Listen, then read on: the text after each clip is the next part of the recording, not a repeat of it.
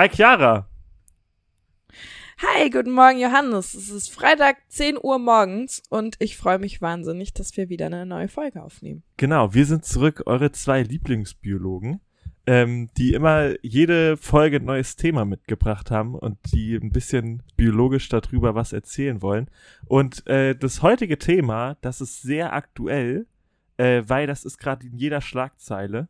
Ähm, ja, und das probieren wir irgendwie auch ein bisschen einzuordnen und ja, was wir dazu rausgefunden haben. Es geht nämlich um Orcas. Und was macht das so aktuell? Ja, was macht das so aktuell? Ich wurde angesprochen tatsächlich vor ein paar Tagen von einer Freundin, ähm, die mir einen Artikel geschickt hat und meinte, hey, hast du schon mitbekommen? Orcas greifen an der Straße von Gibraltar ähm, oder auch in der Gegend drumrum, momentan Segelboote an. Und zwar irgendwie Segelboote bis zu einer Größe von 15 Metern. Ja, ähm, Chiara, weißt du, äh, warum das so ist? Und ähm, naja, wollen die jetzt irgendwie so die sich an der Menschheit rächen? genau, und äh, das ist auf jeden Fall gerade in sehr vielen Zeitungen zu finden und spannend. Ja, es ist ein sehr spannendes Thema, weil es bis 2020 äh, keine Dokumentation von äh, Angriffen von wildlebenden Orcas auf Menschen gab. Das heißt, es wurde keiner äh, dokumentiert. Wahrscheinlich gab es auch keinen nennenswerten Angriff. Ähm, das äh, widerspricht irgendwie dieser Vorstellung von einem Killerwal, der irgendwie sehr gefährlich und böse ist, weil der hat irgendwie noch nie Menschen attackiert. Und seit 2020 macht er das halt ähm, nämlich vom Mittelmeer bis äh, durch die Straße von Gibraltar bis vor Portugal. Ähm, da gibt es Orcas, die auch jetzt halt diese Boote angreifen. Und das ist ziemlich neu. Ähm, genau. Also Orcas greifen in freier Natur keine Menschen an. Im Aquarium, wenn sie gehalten werden, äh, in Delfinarien, sieht das schon anders aus, aber da kommen wir später noch zu. Ähm, genau, Straße von. Gibraltar. Wer das nicht weiß, das ist quasi die Engstelle, wo der, das zum Mittelmeer reingeht, zwischen Marokko und Spanien, die ist nur 14 Kilometer breit. Also das ist auch äh, ja, eine besondere Stelle, wo auch die ganzen Thunfische durch müssen. Warum da auch so viele Orcas äh, sich an diesem Buffet bedienen. Ähm, bei diesen Angriffen auf der Straße von Gibraltar sind keine Menschen zu Schaden gekommen, also die konnten immer wieder gerettet werden, was auch ein spannender Fakt ist, denn ähm, ja, Schwertwale, also der deutsche Name für Orca ist Schwertwal. Und ähm, diese Tiere sind eine der klügsten Säugetiere, die wir haben, mit einer der größten Marinen, also Marinensäugetiere mit dem größten Gehirn. Und ähm, die machen das alles schon ganz schön bewusst mit diesen Angriffen. Da ist man sich, also man ist sich bei nicht vielen Dingen sicher, aber man ist sich sicher, dass Orcas bewusste Aktionen ausführen können. Ähm, und zwar ist nämlich aufgefallen, dass diese Orcas meistens das Ruder beschädigen und dann das Boot rammen. Also diese Angriffe erfolgen meistens in, in Gruppen, in kleinen Gruppen. Und dabei wird immer das Ruder gezielt angegriffen und dann das Boot gerammt. Also quasi ähm, die, das Fortbewegungsutensil von diesem Boot wird bewusst angegriffen, was ja auch super spannend ist einfach. Ja, die und wissen die Wissenschaft, wo die Schwachstelle ist vom Boot, ne? Total. Und die Wissenschaft kann sich das aber bis dato nicht wirklich erklären. Also man, ähm, die Orcas sind auch auf der IUCN ähm, als mit zu wenig Daten gelistet. Also man weiß zu wenig über Orcas, um sie so richtig auf dieser Liste einordnen zu können. Was auch spannend ist bei so großen und präsenten Tieren. Ja. Äh, ich habe mir auch so ein Video angeguckt von so einem Angriff von Orcas auf so eine Segelyacht. Äh, das ist schon irgendwie beängstigend, wenn auf einmal so wirklich große Schwertwale äh, das Boot rammen äh, es mhm. sieht auch so ein bisschen äh, gefährlich aus, weil diese Boote unten alle lackiert sind mit Anti-Fouling, also mit dieser Beschichtung, dass da keine Algen und so dran wachsen. Und das äh, geht auch ab, äh, an deren Schnauzen hängt das danach. Das heißt, die dann auch richtig rote Schnauzen, nachdem die dieses Boot gerammt haben, was das alles irgendwie noch gefährlicher aussehend macht. Ähm, genau, und jetzt haben die es auch tatsächlich Was? geschafft, mehrere Boote auch zu versenken, wo dann die Crew gerettet werden musste, was ja noch eine Nummer krasser ist. Also sie haben es nicht nur probiert, sondern sie haben es tatsächlich auch mehrfach geschafft, ein Boot zu versenken. Was auch spannend ist, sind die Tipps, die man machen soll, wenn man von einem Orca angegriffen wird. Also man soll sofort ähm, den Motor abstellen. Also alles, was irgendwie Töne macht, sich bewegt, sofort abstellen. Das, ähm, äh, also das heißt nicht Lenkrad. Wie heißt es denn am Schiff? Steuer. Das Rudersteuer. das Ding, mit dem man lenkt. Auf jeden Fall, das soll man nicht mehr anfassen. Am besten von allem zurückgehen, was quasi, wo man runterfallen könnte. Und dann, ähm, naja, Fotos und Videos machen von den Finnen der Tiere, denn daran kann man die Tiere ide- identifizieren und dadurch könnten sich auch mögliche Muster ähm, beobachten lassen von vielleicht gewissen Individuen, diese an, die diese Angriffe machen. Stelle ich mir nur interessant vor, also wenn ich, also na doch, vielleicht ich würde es noch hinkriegen, aber wenn man gerade bei so einem Orca-Angriff ist, erstmal sein Handy rausholen und das ganze filmen, Ja, man kann ja erfordert eh dann nix schon irgendwie auch. Ja, schon, Äh. aber würdest du dann in dem Moment dran denken, dein Handy rauszuholen? Ich würde mich irgendwo, glaube ich, erstmal anketten oder so, das ist auch dumm, festhalten und dann vielleicht schon auch mein Handy rausholen, ja, aber Ja. Ähm, ja. Aber ich glaube, mit diesen Tipps ist man sich selber auch noch nicht so ganz sicher, weil es dieses Phänomen gibt es ja noch nicht lange. Ähm, genau. Äh, man konnte auch schon feststellen, welche Individuen quasi sich das überlegt haben, Segelyachten anzugreifen. Und äh, diese Orca-Dame, die sich das überlegt hat, die heißt Gladys und äh, die hat auch quasi einen Namen bekommen, ähm, auch schon vorher. Und äh, die hat sich das wohl ausgedacht und die wurde jetzt auch schon äh, gesehen, wie sie ihren ähm, anderen Mitstreitern, also so Orcas sind organisiert in einem matriarchalischen Pod, nennt man das. Das heißt, von der ältesten äh, Leitkuh, die führt die ganze Gruppe an und die bringt den anderen auch äh, Sachen bei. Und die wurde schon beobachtet, also die ist die äh, Leitkuh in diesem Pod, ähm, wie die den anderen beibringt, wie man am besten diese Schiffe rammt. Ähm, und da ist jetzt die Frage, warum bringt die den anderen das bei? Und es wird wohl vermutet, dass die auch schon mal in einem Fischernetz äh, schwer verletzt worden ist. Und dass sie äh, deswegen eine Abneigung gegen Boote hat. Aber das finde ich ist auch schon irgendwie, klingt nur so halb plausibel. Weil dass Tiere sowas wie äh, auf Rache aus sind, sagt man eigentlich, dass sie das nicht sind, sondern dass es menschliche Eigenschaften sind. Sowas wie Rache oder so, dass das Tiere nicht haben. Ähm, ja. Ist auf jeden Fall spannend, aber es ist wohl diese eine Orca-Frau, die sich den, das ausgedacht hat. Ja, diese Familienstrukturen, also die Pots, in denen Orcas leben, die sollten wir uns auf jeden Fall nochmal näher anschauen. Das ist nämlich wirklich wahnsinnig interessant, wie das funktioniert.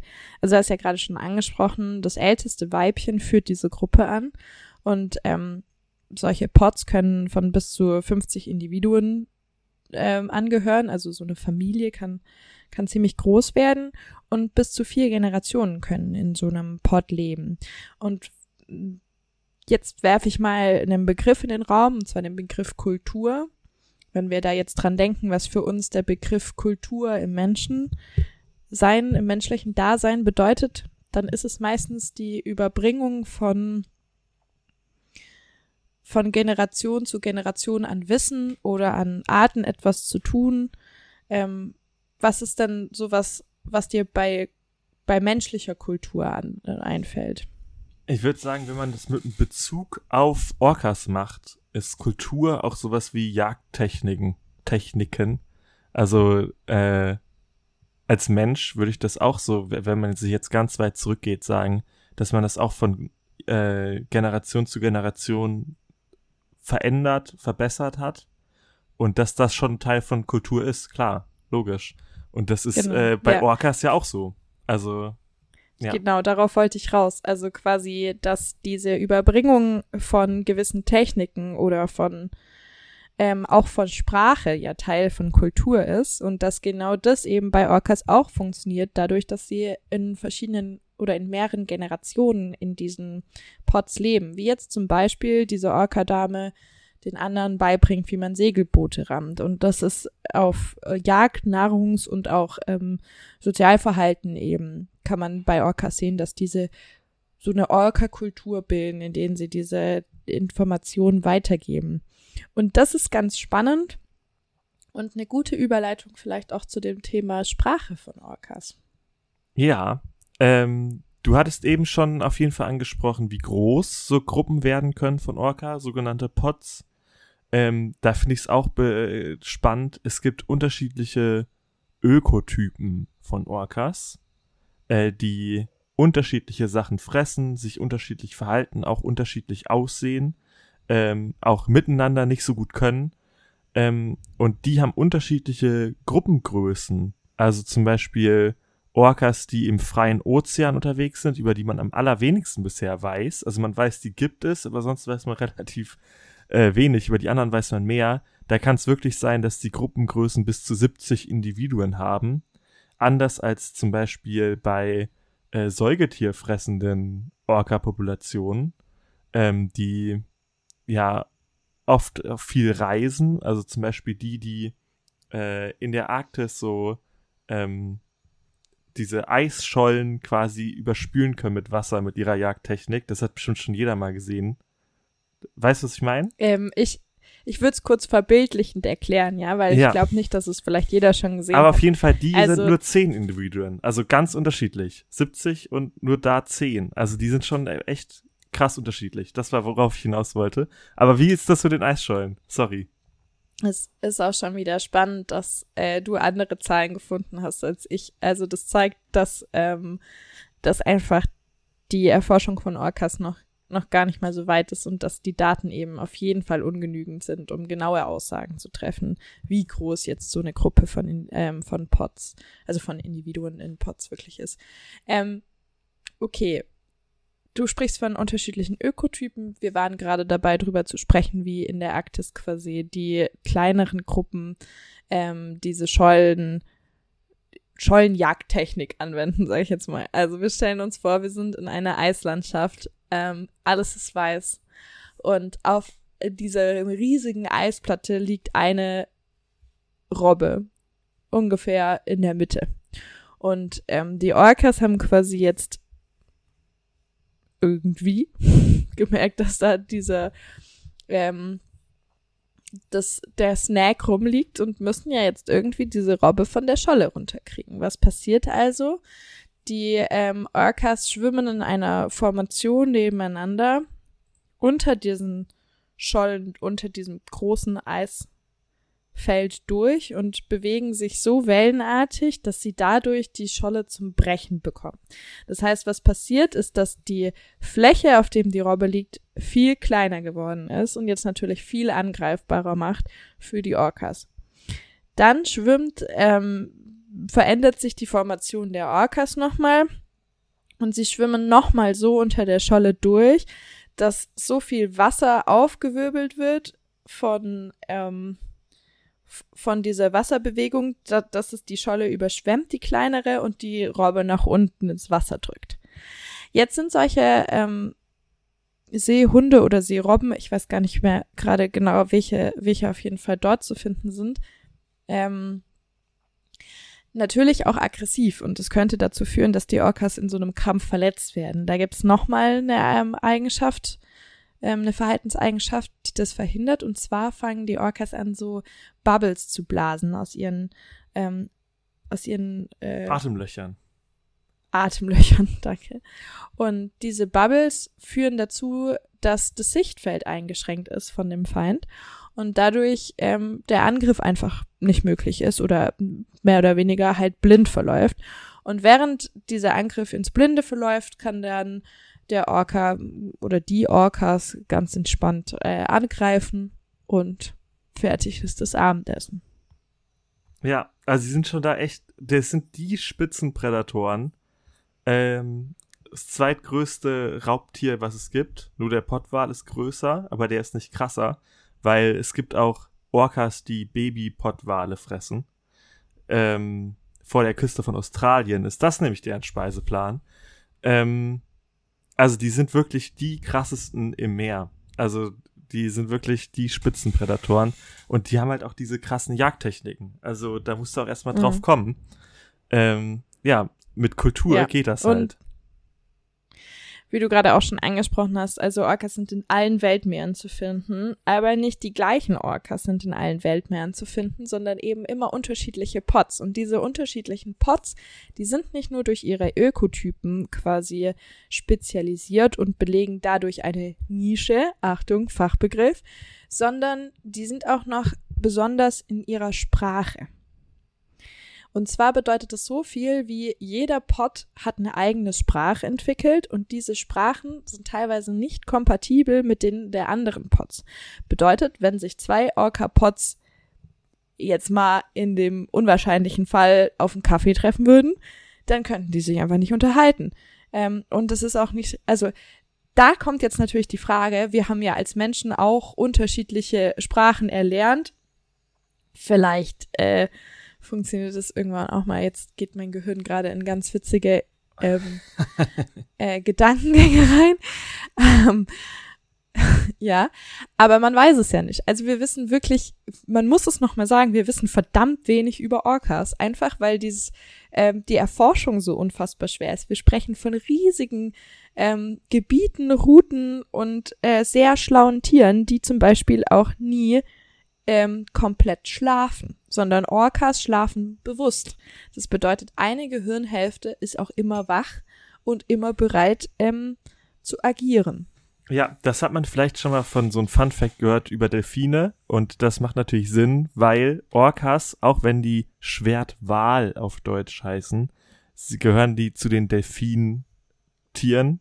Das heißt, das sind die größten Delfine, die es gibt, sind Orcas und die gehören nicht zu den Walen. Ähm, genau. Was ihr bestimmt auch schon mal gehört habt, sind wie ähm, Delfine so Klicklaute machen. Mhm. Wenn ich es mich jetzt trauen würde, würde ich es versuchen nachzumachen, aber ihr, ihr habt es jetzt auf jeden Fall alle im Kopf, wie ich versuche, so ein Delfingeräusch nachzumachen. Ja, wir können es ja auch einfach einspielen.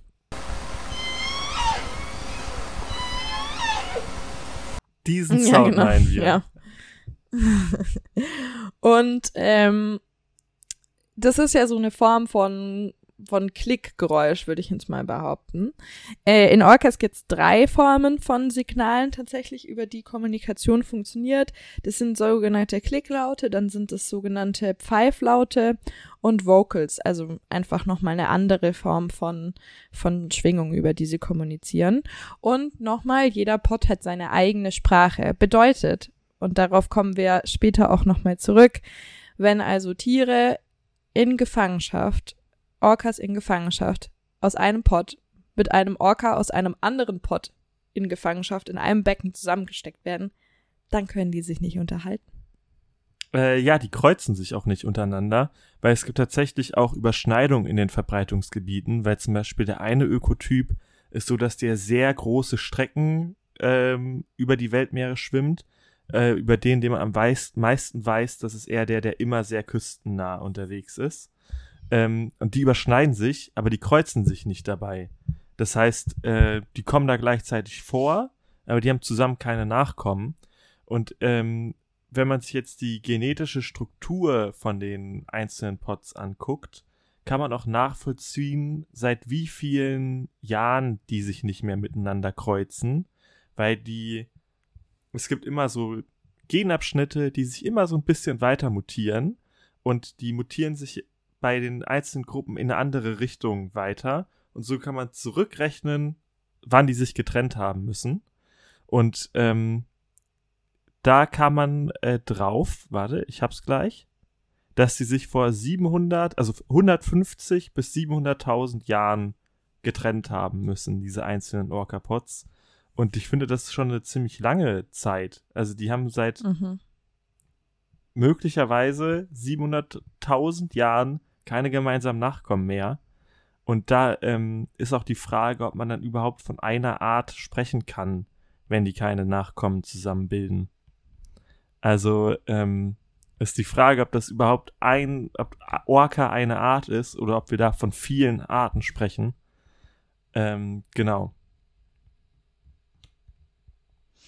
Ja, ähm, genau, also man schätzt, dass es einen Weltbestand von circa 50.000 Orca-Individuen gibt. Man schätzt, man weiß es nicht. Ähm, und derzeit sind circa 54 Orcas in Gefangenschaft, was gleich noch ein großes Thema wird, über das wir sprechen möchten, weil es ein sehr wichtiges Thema ist und ein sehr erschreckendes Thema. Ähm, und diese Gefangenschaft, also die Gefangenschaft in zum Beispiel Delfinarien, wie jetzt irgendwie in Sea Life, gehört zu einem der Hauptbedrohungen von Orcas. Aber natürlich haben wir auch immer noch Jagd auf Orcas, vor allem in Grönland, in Japan oder in Indonesien. Äh, du hast vorher schon angesprochen, dass dieses Verhalten von dem Orca-Weibchen auch auf eine traumatische Erfahrung mit, ähm, einem, mit einem Fischernetz äh, zurückzuführen sein kann. Also auch die Fischerei bedroht Orcas. Ja, besonders da in der Straße von Gibraltar gibt's viele Thunfischfischer und die Orcas da fressen auch viel Thunfisch und da ist es nicht erlaubt, äh, Orcas zu jagen. Es ist aber schon öfter dokumentiert worden, dass das passiert, äh, weil die die Thunfische den Thunfischfischern wegfischen. das ist ein, äh, ja, Fischers Fritz. Fischers äh, Fritz fischt frische, frische Thunfische. Fische. Ja. Äh, hm. Und vielleicht, aber ich meine, Rache in Tiere rein zu interpretieren, ist oft eine menschliche Reininterpretation. Ich, also das ist, halte ich für fragwürdig. Ähm, genau. Ja. Ähm, und dann gibt's noch, äh, gibt's noch einen vierten ganz großen Bedrohungspunkt und der ist äh, Verschmutzung. Und zwar Verschmutzung im Sinne von Chemikalien, die wir ins Meer reinschmeißen.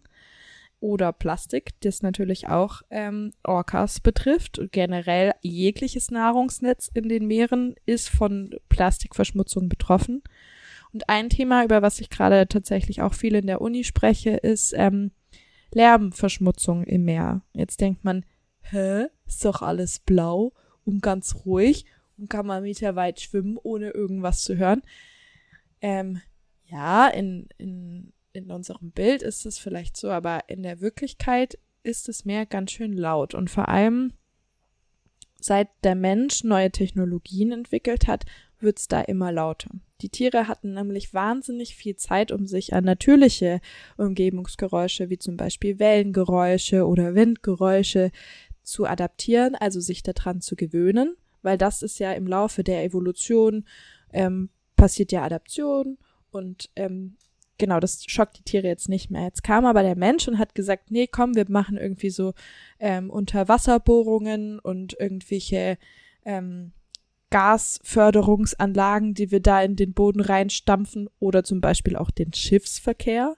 Und ja, das, das, was ich gefunden habe, ist äh, die, wo die unter also im Meer, unter Meeresboden nach Gas- und Ölfeldern suchen, tun die mit so einem Gerät, was. Sonaranlegen, äh, Sonaranlagen. Genau, was sehr laute Geräusche macht und man damit den ja. Untergrund kartieren kann. Und diese genau. lauten Geräusche sind geisteskrank laut. Also genau. lauter ja. als alles andere, was der Mensch jemals macht. So.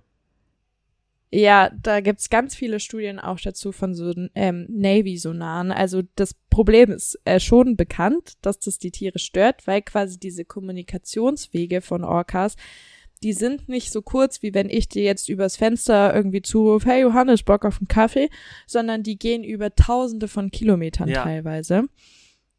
Und das, was ich das gefunden hatte, äh, ist, dass die so laut miteinander kommunizieren, also dass die so weit miteinander kommunizieren können, wie von Hamburg nach Athen. Also wenn ich jetzt ja. in Hamburg und du in Athen wärst, könnte ich dir kurz was rüberrufen. Also das ja, liegt halt daran, dass halt die Luft richtig dünn ist und da ganz schnell Schallwellen abschwächen und Wasser richtig dicht mit Molekülen ist und das schwächt es halt sehr viel langsamer ab. Genau, und ähm, diese Störung eben dann durch durch den Schiffsverkehr verhindert, dass die Tiere sich ähm, artgerecht unterhalten können, sage ich jetzt mal, was wiederum deren Reproduktion, also Fortpflanzung sehr doll einschränkt. Da gibt's bei Delfinen auf jeden Fall schon neueste Ergebnisse, die zeigen, dass die Reproduktion von Delfinen eingeschränkt ist, weil sie einfach nicht mehr den richtigen ähm, Reproduktionspartner finden, weil es einfach zu laut ist. Ja. Ja, das ist ein Riesenproblem. Äh, die zu weit, ich habe jetzt gesagt, Gas- und Ölförderung ist mega laut.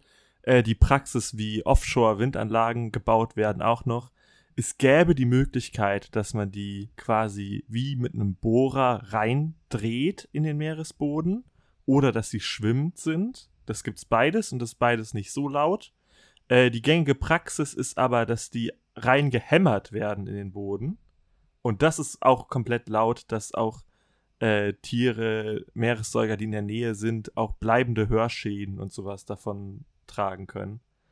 Ähm, ja, also da ist Gap-Lösung, dass man Wildlife weniger stört, aber äh, ja, die Bereitschaft ist wohl noch nicht da.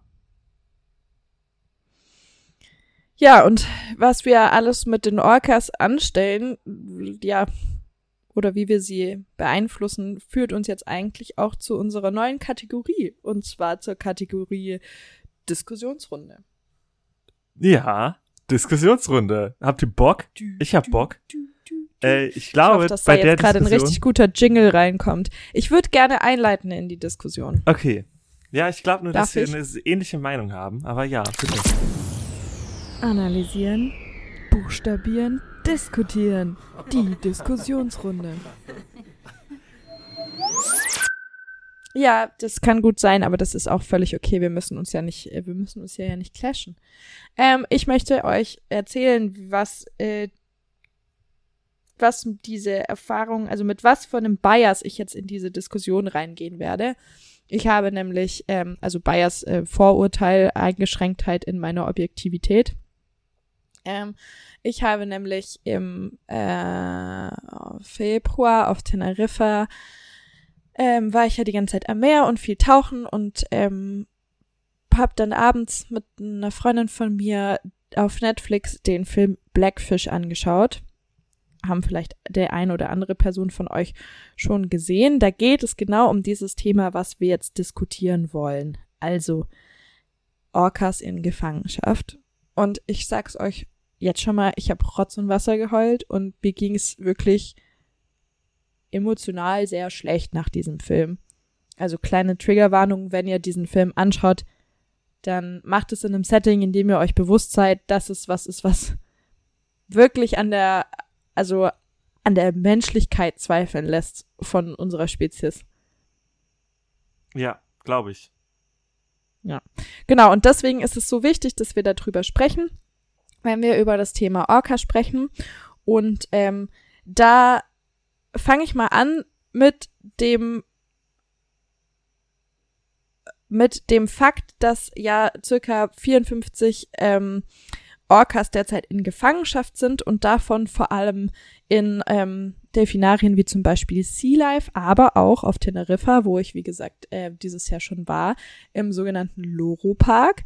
Da sind auch Orcas und diese Orcas werden in Aquarien gehalten, in Delfinarien, Entschuldigung, und ähm, sie sind immer noch in Shows mit eingebunden. Also vielleicht kennt ihr solche Bilder, wie dass ArtistInnen auf den Nasen von Orcas rumspringen und dann irgendwie wieder ins Wasser eintauchen und ganz elegant hochgehoben werden und sind super Best Friends und ähm, alle Kinder und, äh, und Eltern und alle klatschen in so einem, in so einem äh, ja, Stadion quasi drumrum und lassen sich belustigen von diesem Delfin, was in einem viel, viel zu kleinen Becken irgendwelche Kunststücke vorführt.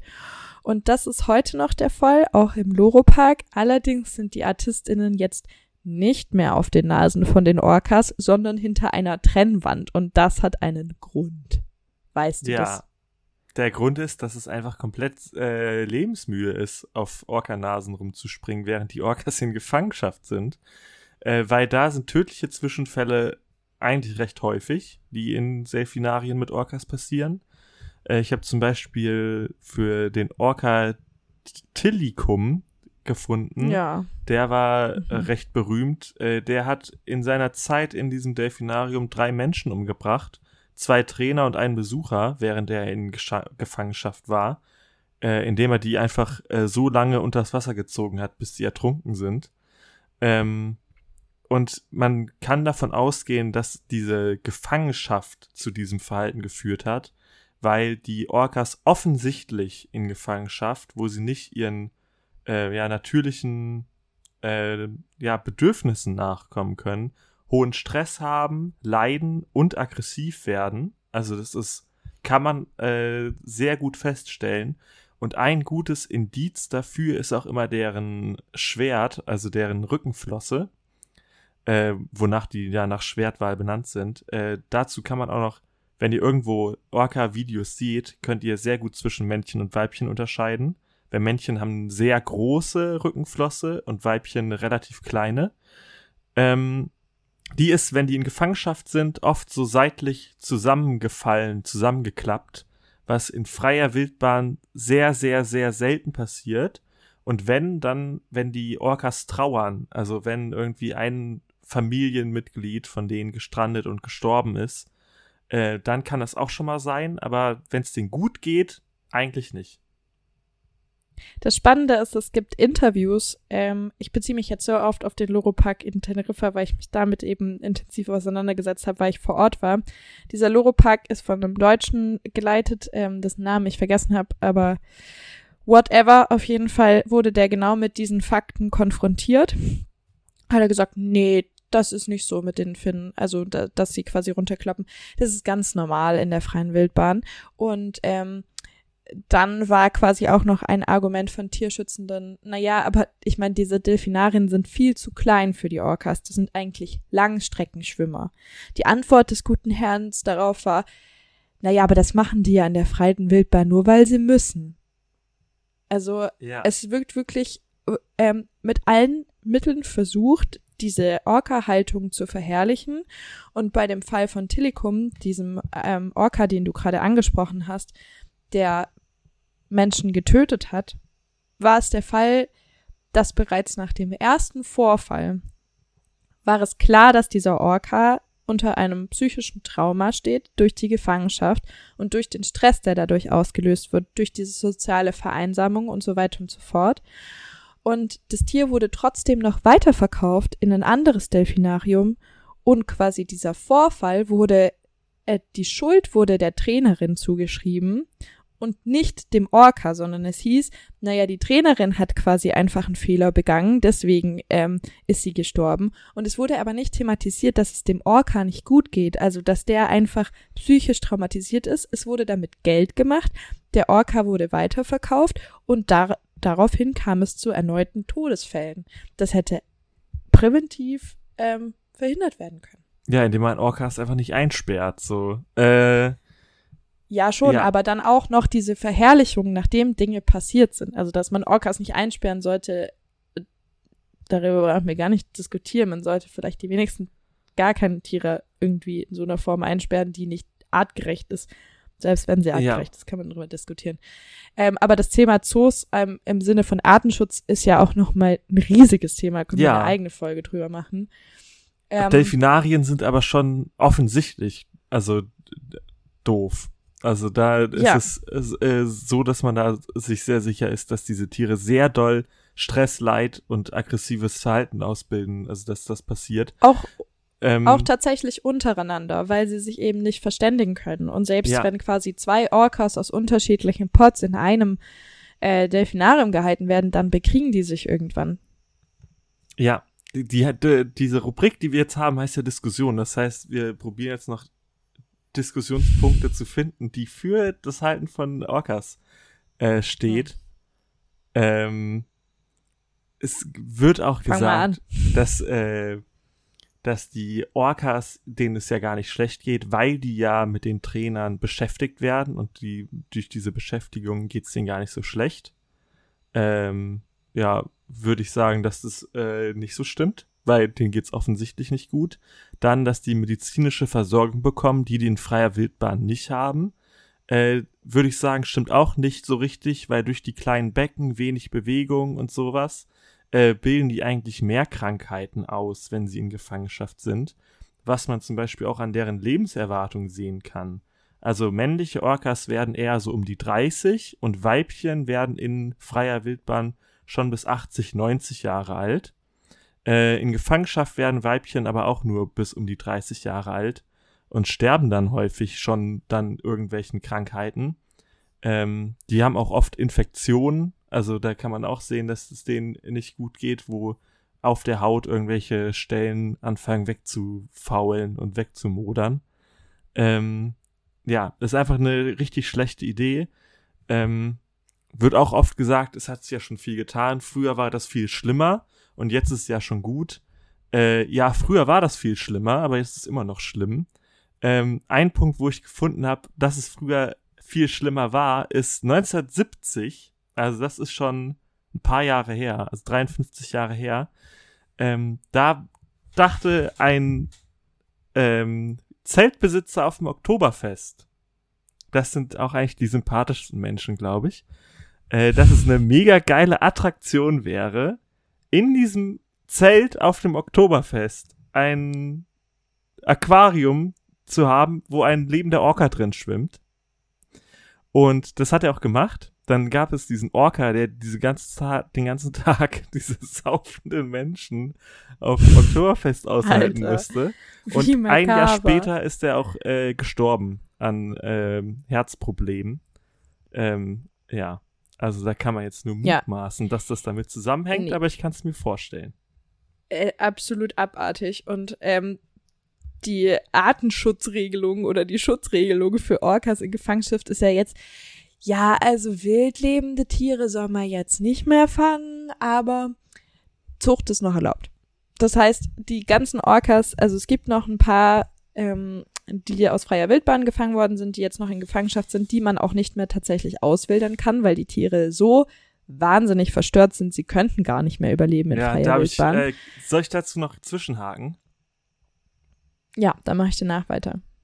Ähm, es gibt ja, du hattest ja eben schon hier Blackfish äh, erwähnt. Es gibt ja noch einen anderen tollen Orca-Film, Free Willy, der noch viel älter ist. Den habe ich nicht gesehen, das ist nicht meine Generation. Äh, und da war es so, dass dieser Willy, der eigentlich Kaiko heißt, äh, dass der ja ein gefangener Orca war. Und nach diesem Film geht es ja um Orcas und dass die in die Natur gehören. Also gab es viele Menschen, die sich als Ziel gesetzt haben, wir müssen den, diesen Orca, diesen Willy, den Kaiko, den müssen wir retten, weil er in diesem Film mitgespielt hat. Dann wurde sehr viel Spendengelder gesammelt und da haben schon Naturschützer kritisiert, äh, irgendwie schlechte Idee, weil es geht nur um diesen einen Orca und ihr habt jetzt 16 Millionen Euro Spendengelder, um diesen einen Orca zu retten. Macht dieses Geld nicht woanders investiert, mehr für Arten- und Naturschutz. Äh, auf die wurde natürlich wie immer nicht gehört, weil Naturschützer, die äh, sagen dann am Ende nur, ah, ich hab's doch gesagt. Ähm, ja. Äh, auf jeden Fall wurde mit diesen 16 Millionen Euro Spendengelder äh, Kaiko aufgepäppelt und ähm, quasi fit für die Natur gemacht, weil der konnte in Gefangenschaft nur drei Minuten lang seine Luft anhalten, was ziemlich schlecht für einen Orca ist. Drei Minuten, also das können manche, manche Menschen ja länger. Also wurde der richtig aufgepäppelt ähm, dann wurde er in die freie Natur entlassen, aber nach eineinhalb Jahren ähm, ist er dann gestorben, weil er in der Natur halt nicht mehr klarkam. Und dann haben die Menschen auch seinen Leichnam wieder an Land gebracht und vergraben. Und da ist jetzt auch so eine Gedenkstätte an diesen Willy slash Kaiko, wo man denkt, ey, mit den 16 Millionen Euro hätte man echt so viel Gutes machen können. Aber ihr habt euch irgendwie so ein komisches Gespenst in den Kopf gesetzt das ist zum Beispiel auch ein Argument für oder das genutzt wird, um Orca-Gefangenschaft zu ja, legitimieren, dass durch die Eintrittsgelder in solche Delfinarien ja natürlich auch Artenschutz gefördert wird, weil das ja dann, also die Kohle wird ja dann genommen, um auch andere Arten zu schützen und um die Orcas zu schützen. Wenn Zoo ja, im Endeffekt wäre, könnte das ja so sein, aber ein Zoo ist halt ein Wirtschaftsunternehmen. Und da ich wollte gerade sagen, winziger Bruchteil. Ich, ich, weiß nicht, wie fett die Villa von dem Deutschen auf Teneriffa ist oder wie viele Porsche er fährt, aber dem geht's auf jeden Fall saugut. Und ähm, das ist leider würde ich jetzt mal einfach so in den Raum stellen, kompletter Bullshit. Also die wenigsten ähm, von solchen Delfinarien oder Zoos sind da jetzt wirklich auf, Ja. auf die Umlagerung immer- von Geldern für Artenschutz aus. Es gibt, Es immer, gibt immer ein, Ausnahmen. zwei Beispiele, die sie dann auch immer gerne vortragen, aber in, in großer Masse ist das Quatsch. Zum Beispiel bei Orcas. Es ist vor da wird nicht zu den Artenschutz getan in Delfinarien.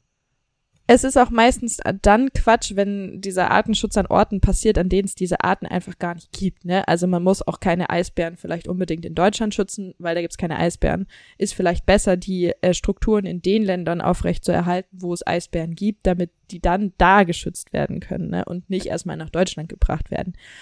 Und dieses Arten von A nach B bringen, um sie dort zu schützen oder zur Schau zu stellen, ähm, führt mich auch zur Blamieren oder Abonnieren Frage. Endlich mal wieder für Uh. dich, Johannes. Blamieren oder abonnieren. Wie viel Haare hat ein durchschnittlicher Mensch auf dem Kopf? Wie viele Bakterienzellen befinden sich ungefähr auf deiner Handfläche? Wie viele Muskeln braucht ein Mensch, um zu lächeln? Wie viele Jahre dauert es, bis ein Baum seine Sehr gerne. Das ist eine ganz, das ist eine ganz einfache Frage, ähm, weil ich bin ja nicht so fies wie du, ähm, der immer so Schätzfragen mit Zahlen sich ausdenkt, bei denen ich grandios schlecht bin. gestern meinte, gestern meinte ein Kumpel zu mir so, ja, die letzte Folge war schon wieder richtig gut, aber du bist wirklich einfach ein Otto im Raten. ähm, ja, danke. Deswegen Ja. mache ich das nicht so fies. Äh, und meine Frage ist Das ist jetzt, lieb. ähm, 1961 gab es eine der größten Orca-Fangaktionen ähm, bei Kanada in der Nähe. Und da wurden die Orcas ähm, gefangen und transportiert in diese Sea Life oder Loropark-Geschichten, die wir gerade schon angesprochen haben. Ähm, jetzt haben wir euch gerade erzählt, diese Orcas, die können richtig, richtig groß und richtig schwer werden und tatsächlich ähm, liegt die Lebenserwartung bei Orcas auch bei 43 Jahren. Kurzer Funfact noch reingeschmissen. Ähm, was genau, meine bei eigentliche Männchen Frage und ist. Frauen ja unterschiedlich. Das ist wahrscheinlich ein Durchschnitt bei beidem. Genau, ja. Ähm, das ist das durchschnittliche, ähm, die durchschnittliche Lebenserwartung. Ähm, was die eigentliche Blamieren- oder Abonnieren-Frage ist, ist jetzt, wie werden diese Orcas denn transportiert? Was denkst du? Also du hast jetzt wirklich eine, eine Schätzfrage ohne Zahlen. Das ist natürlich. Äh, Ja. Ich nehme die drei. Ähm, LKWs. Ich glaube, ich habe mal ein Bild gesehen, wo in einem LKW einfach hinten in, auf der Ladefläche quasi nur äh, Wasser mit Orca ist. Ist das richtig? Nein, das ist nicht Schade. richtig. Und ich finde sogar das, was ich gefunden habe, noch viel schlimmer, denn diese Orcas werden geflogen. Das stelle ich mir sehr wild vor. Das stelle ich mir auch extrem wild vor. Aber tatsächlich wurden diese ähm, Orcas von A nach B geflogen. Ohne Wasser und um da sich fühlt man rum. sich. so- Mm, Doch, also wie genau das funktioniert, habe ich tatsächlich nicht gefunden. Ich habe so ein Bild gesehen, wo sie in so einer Trage liegen, aber das kann ja nicht lange gut gegangen sein. Also irgendwie muss das Wasser da noch dran gebracht werden. Ähm, aber tatsächlich finde ich das wahnsinnig erschreckend und die Frage, die mir die ganze Zeit in den Kopf ist, so, hä? Warum hat man die nicht, also wenn man sie schon transportieren muss, warum dann denn nicht einfach in Schiffen? Also, das macht macht ja alles mal keinen Sinn, keinen Sinn. ne? nee, es macht absolut keinen Sinn. Aber an so einem Hubschrauber oder im Flugzeug.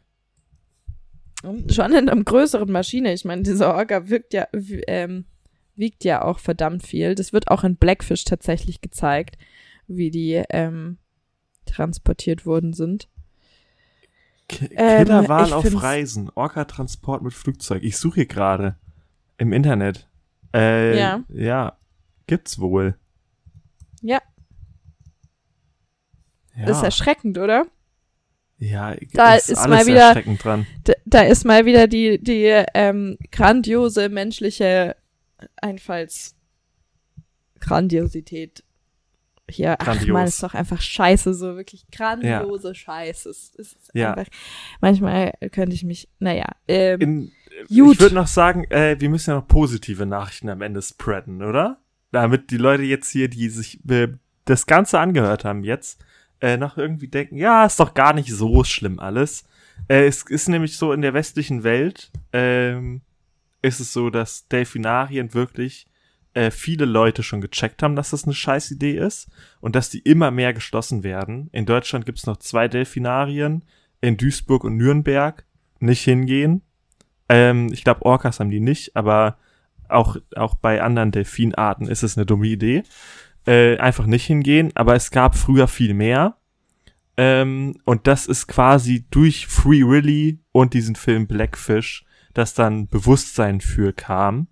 Ähm, in China ist es aber so, die hatten ihren Blackfish-Moment noch nicht. Äh, so habe ich das mal gelesen als Zitat. Ähm, weil da ist es so, die haben 76 Meeresparks und weitere 25 befinden sich gerade im Bau, sodass, wenn die fertig sind, die 101 Meeresparks haben in China.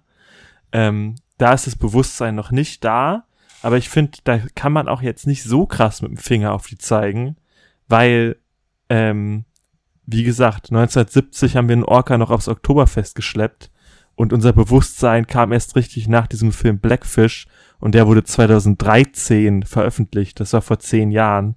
Das heißt, äh, wir haben es jetzt gecheckt, aber das ist noch nicht lange so. Und vielleicht werden die es irgendwann bald auch checken. Hoffentlich. Für die Orcas. Ich finde, die Schutzmaßnahmen reichen auf jeden Fall noch nicht aus. Ich finde auch dieses Argument von wegen, naja, kein Wildfang mehr, sondern nur noch in Zucht, finde ich auch absolut scheiße. Ähm, und schaut euch diesen Film an, regt euch drüber auf, sprecht mit euren Freunden und Familie drüber. Ich habe dem letzt erst ähm, das Gespräch gehabt von wegen, ach ja, wir gehen in Sea Life, weil äh, ich habe so Angst vorm Schnorcheln, deswegen will ich mir halt dann die Fische da anschauen. Nee, Bullshit, da kann man dann auch drüber diskutieren und Ja, nicht äh, in den Diskurs nicht machen. Absolut nicht machen. Informiert euch, bevor ihr in irgendwelche Tierhaltungs ähm, Dinge gibt, wie die Tierhaltung dort vonstatten geht. Wenn ihr in Deutschland äh, Tiere in der freien Wildbahn sehen wollt, dann geht von mir aus in ein Wildgehege so. Das ist alles fein, ähm, aber nicht in ein Aquarium und vor allem nicht in Aquarien, die Delfinarien haben. Ja. Und das schreibe ich so. Ja, So, aber Vielen dann, Dank fürs äh, Zuhören. Genau. Ähm, und bleibt uns treu. Macht's gut. Ah, und gebt uns vielleicht ein Sternchen bei Spotify, wenn ihr diese Podcast-Folge schön fandet. Und folgt uns natürlich sehr gerne auf Instagram und TikTok. Tschüss.